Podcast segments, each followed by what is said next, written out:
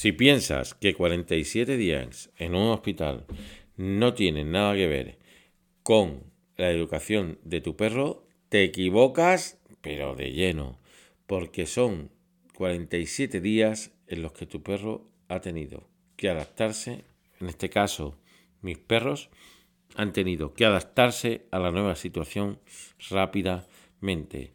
No, hoy no estará Nines grabando este podcast conmigo porque resulta que acabamos de tener un bebé y ese bebé tiene que ser nutrido, alimentado cada tres horas y sufre esas consecuencias tan maravillosas como son las de dar una vida.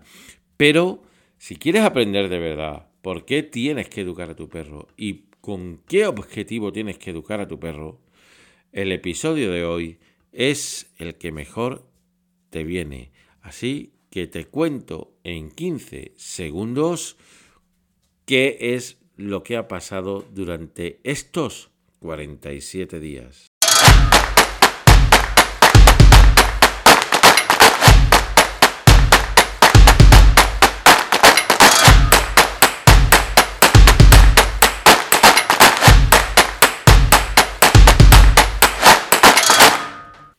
Bienvenida, bienvenido al nuestro episodio de podcast número 33, donde hablamos de la importancia de tener a un perro educado en las normas sociales o normas de casa que deseamos. No es una tontería, no es cualquier cosa poder disfrutar de tu perro y poder decir, tengo el perro que quiero he preparado al perro que quiero. Si me dejas decírtelo de este modo, es más importante preparar a tu perro para el día a día, para cualquier circunstancia de la vida, que para una competición. Para una competición se prepara cualquiera con los hábitos determinados, con las situaciones determinadas, con el equipo determinado, con los conocimientos determinados. O sea, cualquiera puede prepararse para una competición cada uno en su edad, ¿eh? Cuidado, ¿eh? Puede haber eh, deportistas de élite que tengan 50 años, deportistas de élite con 18 y deportistas de élite con 90 años. Eso cada uno en su, en su especialidad, pero llevando una base y llevando un control sobre todo lo que haces, etcétera, etcétera, lo típico de los deportistas, puedes llegar a cualquier competición. Pasa lo mismo con los perros. Preparándote poco a poco, eh, llegando a unos límites con tu perro, haciendo unas técnicas con tu perro. Cualquiera puede llegar a competición, de mejor o de peor manera, con más o menos conocimientos, pero puedes llegar a una competición. Pero hay una cosa importante. No todo el mundo puede llegar a tener el perro que quiere cuando lo necesita. No te olvides de esta frase. El perro que quiere cuando lo necesita.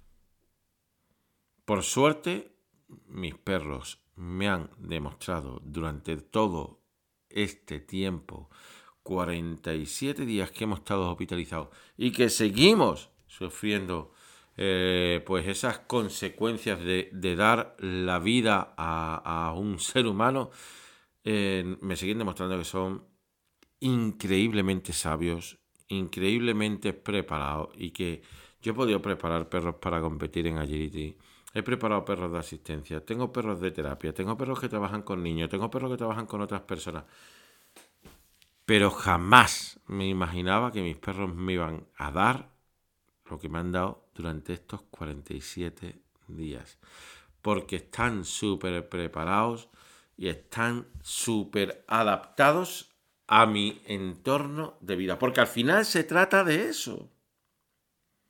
Es mucho más difícil preparar un perro para tu entorno de vida que prepararlo para una competición.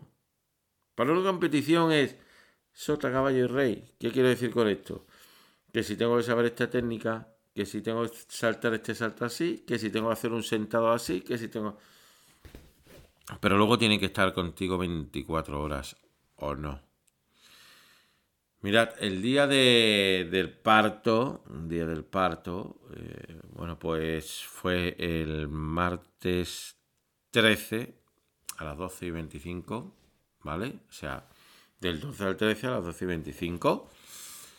Eh, cuando a Nines le inducen el parto es a las 12 de la mañana. La última hora que salen mis perros y que puedo permitirme ese lujo también, ya, te lo digo, vino eh, la madre de Nines a casa a sacar a mis perros y no tuvo ningún problema con ellos, mm, los conocía al 100%, mis perros sabían quién era ella, cómo tenían que comportarse con ella, porque es importante todo esto. Pero eh, ahora hablaré de eso.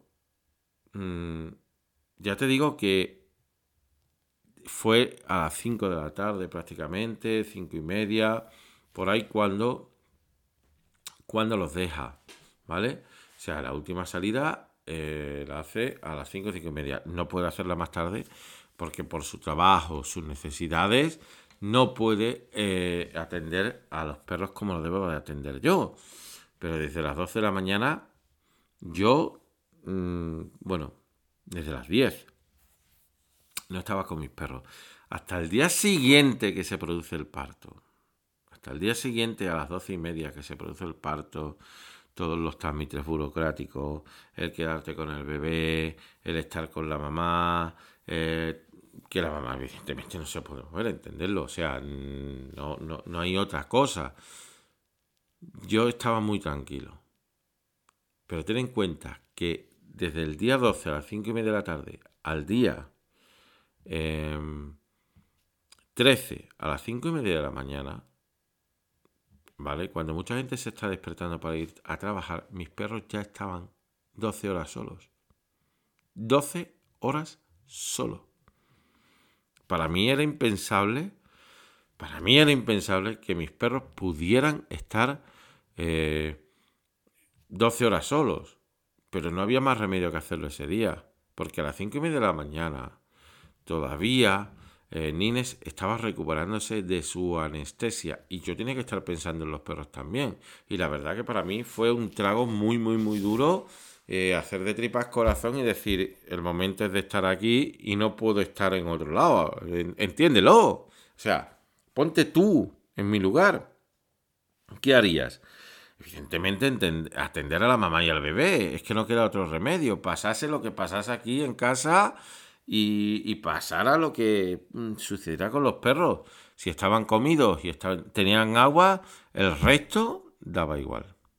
Bueno, Pasan las horas, Nines, puedo llevar a Nines en una silla de ruedas que aún se estaba recuperando, mm, la puedo llevar a ver al bebé, vemos al bebé, la, la volvemos a acostar en la cama, se acuesta en la cama y aquello podía ser tranquilamente ya a las 7 de la mañana, o sea, ya no eran 12, ya eran 15 horas.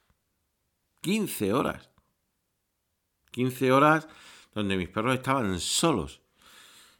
Mi preocupación, evidentemente, estaba ahí en mi cabeza, pero si quiere entenderlo, lo entiende. Si no quiere entenderlo, no lo entienda. No tenía posibilidades de que viniera nadie. No tenía posibilidades de que. Porque te puedes encontrar también así. No tenía ninguna posibilidad. Y en cambio, eh, tenía dos opciones. De no haber dormido toda la noche a las 7 de la mañana, coger el coche a una hora de casa.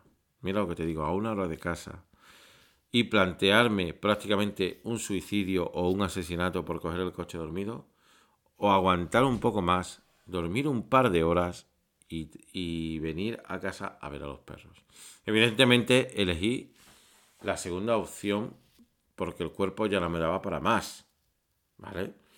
No me daba para más, ni a mí, ni a Nines, ni a nadie. Así que me espero un par de horas y a las nueve por ahí, pues salgo para casa. Salgo para casa, una hora de trayecto, nueve, y media, no recuerdo exactamente bien. Y llego a casa. Estamos hablando desde las cinco y media de la tarde del día anterior. Del día anterior. Cuando llega a casa, mis perros no habían hecho absolutamente Nada, no te digo solo de pipí y de caca. Eh, te, voy a confesar algo ahora, pero no te digo que no se habían hecho de pipí y de caca nada, sino que no me habían destrozado nada por los nervios ni por nada. Tanto es así que cuando fui a sacar a mis perros a la calle, ese día, una de ellas, solo una, no me aguantó y se me hizo pis en, mitad de las escaleras, delante mía. Pero tú entiendes ese animal desde las cinco y media de la tarde que, no, que hasta, las, hasta las diez o diez y media de la mañana del día siguiente, aguantándome. Cuando me vio simplemente por el estrés que le causó verme, evidentemente se tiene que hacer pipí. O sea, mm, no tenía un control de finter en ese momento que pudiera hacerlo. Ni le reñí ni le dije nada.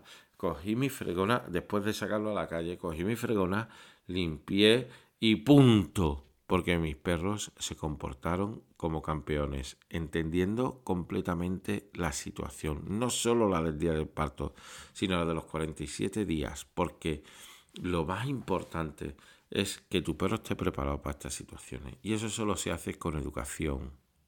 Y la educación no tiene nada que ver con la obediencia. Y la obediencia es importante para trabajar la educación. Pero sin una cosa no es la otra. Y sin la otra no es la una. Yo durante 47 días que he estado sacando a, mi perro, a mis perros cada 12 horas, cada 12 horas porque no me daba la vida para más. Y ellos han aceptado como aceptaría pues cualquier niño, cualquier persona que está ingresada que no puede hacer otra cosa. Pero eso se crea desde que son pequeñitos. Eso se crea habituando al perro, integrándolo en tu familia, habituando al perro a que tiene que ser las cosas como la familia las necesita. Y que en momentos habrá momentos abundantes y que en otros momentos habrá momentos de escasez.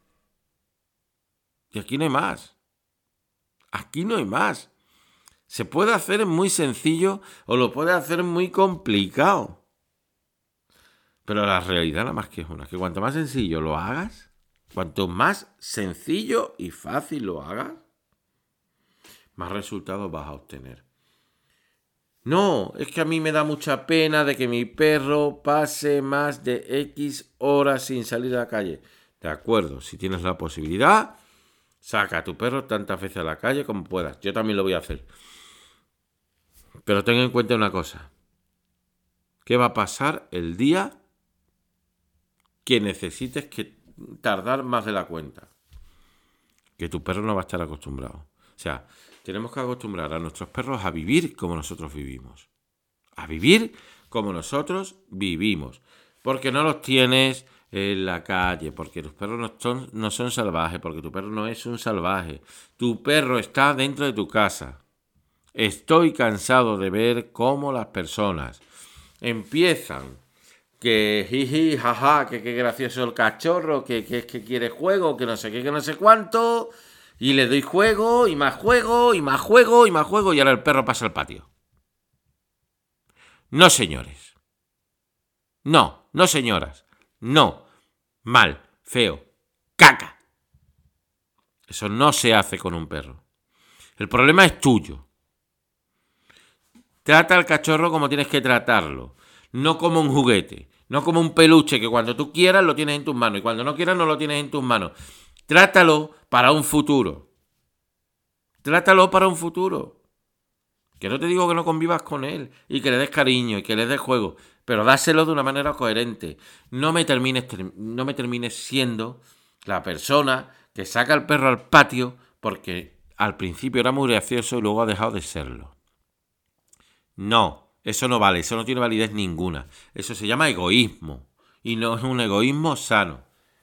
Estoy cansado de decirle a las personas que contratan mi servicio que el perro no es un juguete y que el perro tiene que tener unas pautas y unas normas que es mejor para su equilibrio mental.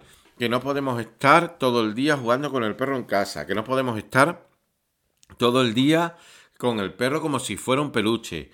Hay que hacer las cosas bien, hay que hacer las cosas en condiciones para que el perro sea un ser feliz y que tú seas un ser feliz, no yo escuchar el perro me tiene desquiciado o el perro me tiene desquiciada, la culpa es tuya, solo tuya, no es del perro.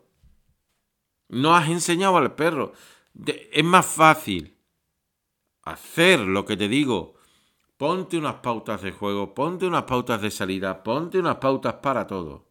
Que el perro las entienda y luego las vamos cambiando poquito a poco, avanzando. Si no tienen que ser las pautas para toda la vida, solo tenemos que avanzar en eso. Mucho más fácil eso que estar con un cachorro cuatro, cinco horas, seis horas eh, discutiendo con él, sin poder con él y, y que al final gana el cachorro. Que no, que es muy fácil, que es hacerlo fácil.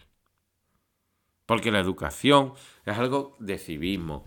Porque eh, si quieres al perro para jugar, mira, si quieres al perro para jugar, pues te coges un peluchito, te coges la Play, te coges un Tamagotchi, ¿vale? Te coges todo lo que tú quieras, pero no te cojas un perro para eso. O sea, es que esto lo he dicho muchas veces, pero es que al final, porque tú tienes que orientar al perro a tu vida. ¿Cuál es mi vida?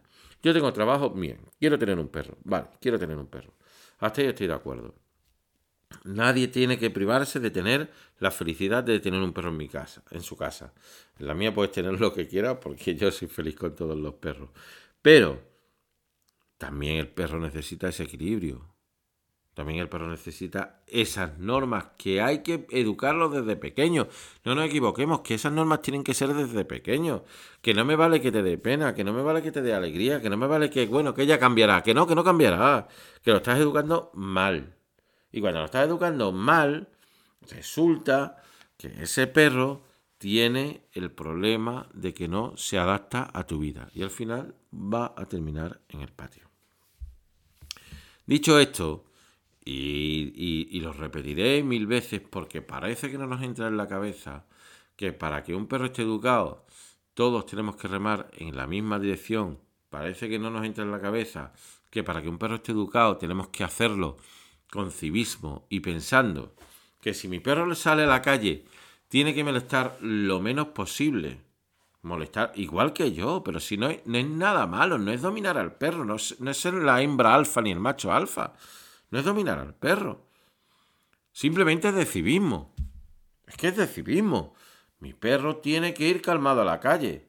Si no logro hacer que mi perro vaya calmado a la calle, por mucho que yo vaya a tu casa, te explique cómo tienes que hacerlo, si tú no lo haces y, ay, es que, no, ahí es que no. No inventemos cosas. No inventemos cosas de verdad. No hay nada que inventar, si todo es muy sencillo. ¿Cómo funciona tu vida? Tú no sales corriendo de tu casa, que no, tú no sales corriendo de tu casa. Uh, ah, venga, corriendo. Y digo, cuidado, ¿eh? Y aquí lo estoy diciendo para las personas que tienen un cachorro y empiezan con un cachorro de él. Diferente al que se encuentra un perro ya y tiene ese tipo de problemas que se pueden solucionar. Pero, pero cuidado que ese perro viene de otro lado, a lo mejor, ¿eh? Y por eso sale corriendo de la casa. Tú no sales corriendo de tu casa, ni cruzas la carretera a lo loco. Aquí no. No haces nada de eso. Uy, no te fijas. Bueno, eh, eh, ni vas ni vas rajando con todos los con todas las personas que te encuentras, no vas gritándole a todas las personas que te encuentras, ¿eh? Eso no lo haces. Ni vas saludando a lo loco a todas las personas. Eso no lo haces. No, es que él es un perro. No, es que él no es un perro. ¿Será un perro? Claro que sí.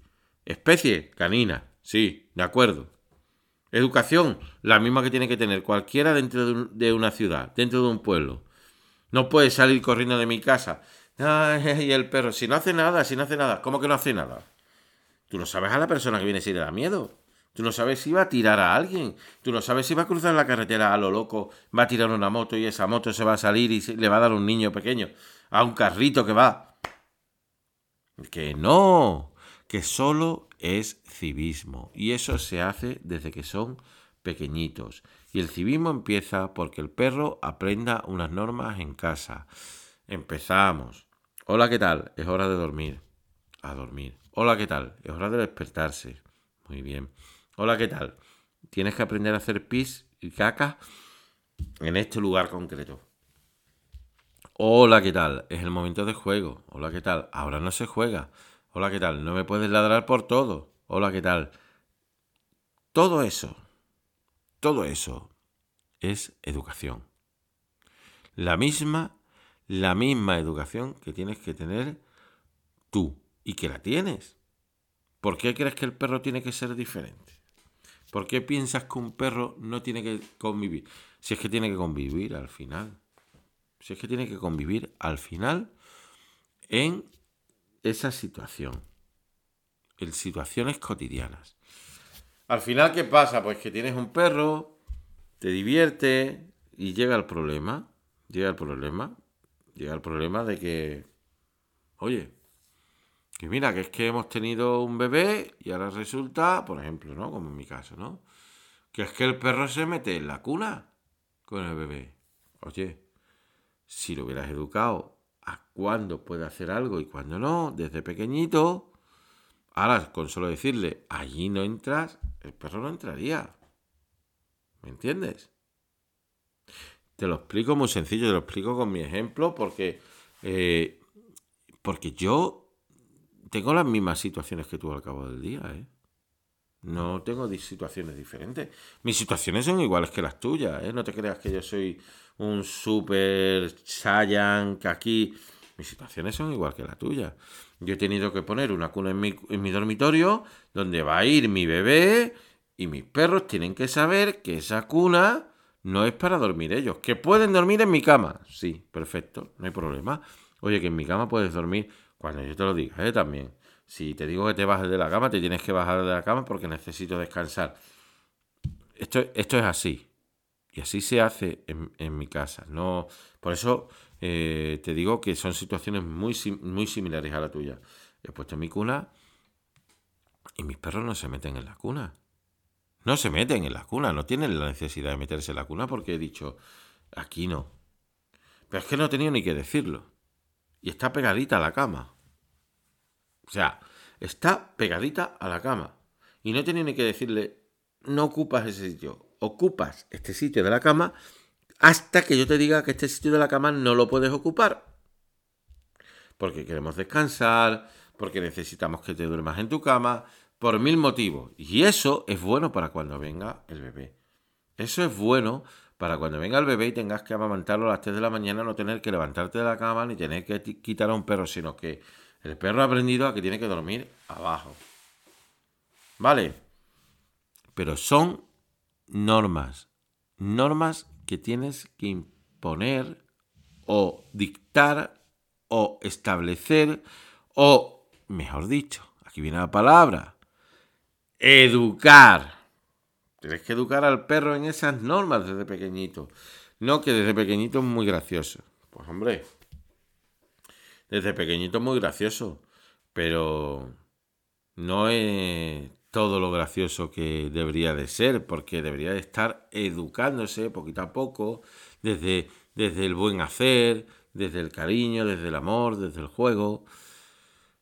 Y te digo que son muchísimos los casos que me encuentro a cabo del día que las personas no piensan que los perros tienen que ir integrados en la familia en la rutina de la familia y en la eh, población en la que se encuentran, integrados al ritmo de la población en la que se encuentran. ¿Qué quiero decir con todo esto al final? Con todo esto al final quiero decir que tu perro no necesita grandes técnicas, necesita que tú entiendas eh, lo que yo te voy explicando, eh, lo que yo te voy diciendo. No necesita que el perro sea un crack y que te vaya, si lo de menos que el perro camina al lado tuya. En serio, si los principales problemas no es que el perro camine al lado tuya, los principales problemas es el comportamiento dentro de la casa y, en la calle. Si a, ti no te preocupa que un perro tire de la correa, si no te molestara con otros perros. A ti no te preocupa que un perro te lleve tirando si no se alterara con otros perros. Te daría igual. A ti lo que te preocupa es los resultados de todo eso. Al final te preocupan los resultados de que el perro se pelea, de que el perro me tira para otro perro, de que la gente se asusta. Al final, ¿qué estamos hablando? Estamos hablando de cosas cívicas, de cosas, de, comportamientos que deben ser de una manera eh, eh, buena, de una manera eh, acorde a lo que se a, la convivencia, claro, si queda así, si no de otra manera. Mm, cuando doy una formación online o una formación presencial, presencial eh, oriento todo a lo mismo. A que sea fácil. Porque si lo haces complicado, No tiene sentido. Ningún sentido. Complicar y rizar el rizo para situaciones cotidianas que luego el perro necesita, necesita directamente aceptar. Y las aceptas de mejor o peor modo según tú lo hayas educado de pequeño. Así de fácil. Porque si, ah, no, es que tengo patio y si me tengo que ir lo dejo en el patio. Si llueve se te moja el perro. No, es que tiene una casetita. Ah, porque te has tenido que comprar una casetita. Y allí se lleva el perro horas y horas y cuando vienes te da igual. Eso no, eso no es tener un perro. Tú lo que tienes es eh, un ser vivo ahí sufriendo hasta que se muera a los 15 años. Y con esto acabo, y con esto acabo porque la verdad es que estoy, eh, solo puedo decir que estoy muy orgulloso de, mis perros durante todos estos días. Súper orgulloso, ya lo he dicho muchas veces, pero voy a seguir diciéndolo. Y también me gustaría, eh, pues que, que si tienes unos perros o tienes un perro, mm, lo miraras desde este punto de vista. Que el animal no sufriese cuando hubiera situaciones difíciles. Ese es el punto de vista que tienes que mirar que el perro se adapte al entorno, que el perro se adapte a tu vida de una manera amable, no a porrazos y, a mil maneras más que no son las más recomendables. Así que familia, si te ha gustado el episodio, si coincides conmigo en lo que estoy diciendo, estoy encantado de escucharte, que me escribas. Y si le das cinco estrellitas a este episodio, pues genial. Además sabes que, como digo siempre, tenemos una newsletter a la que te puedes suscribir gratuitamente en www.deperrosclub.com y recibirás consejos caninos los viernes y los lunes, o los lunes y los viernes, depende de cuándo empieces. Y ya está. Hay un correo de bienvenida que no sé si estará llegando, porque como están cambiando las normas de, del envío de correos, pero yo creo que sí que está llegando. Y ya te digo, hay que convivir con los perros y los perros con nosotros. Así que nada, hasta aquí el episodio de hoy. Y recuerda que si te ha gustado, compártelo, compártelo y cuéntame tu experiencia. Te mando un saludo y un saludo de parte de Nines también. Hasta luego, familia.